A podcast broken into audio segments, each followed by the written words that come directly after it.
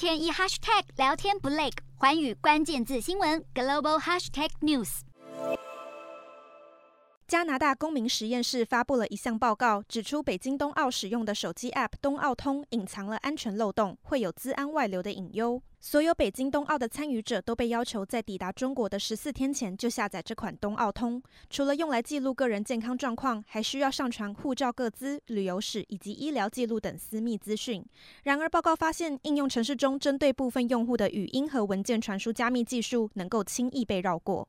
公民实验室表示，东奥通的 SSL 数位安全凭证目前处于无效状态。如果用户成为锁定目标，骇客可能会利用这款 App 轻松窃取私密资料。另外，报告也点出，东奥通和其他中国开发的 App 一样，建有关键字审查清单，提供用户举报的功能。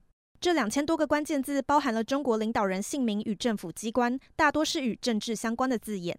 公民实验室报告发布后，引起了更多国际社会对北京冬奥资安的疑虑。专家建议，参加北京冬奥的人士都应该携带抛弃式手机，并且创立一个新的电子邮件账号，特别在中国境内使用。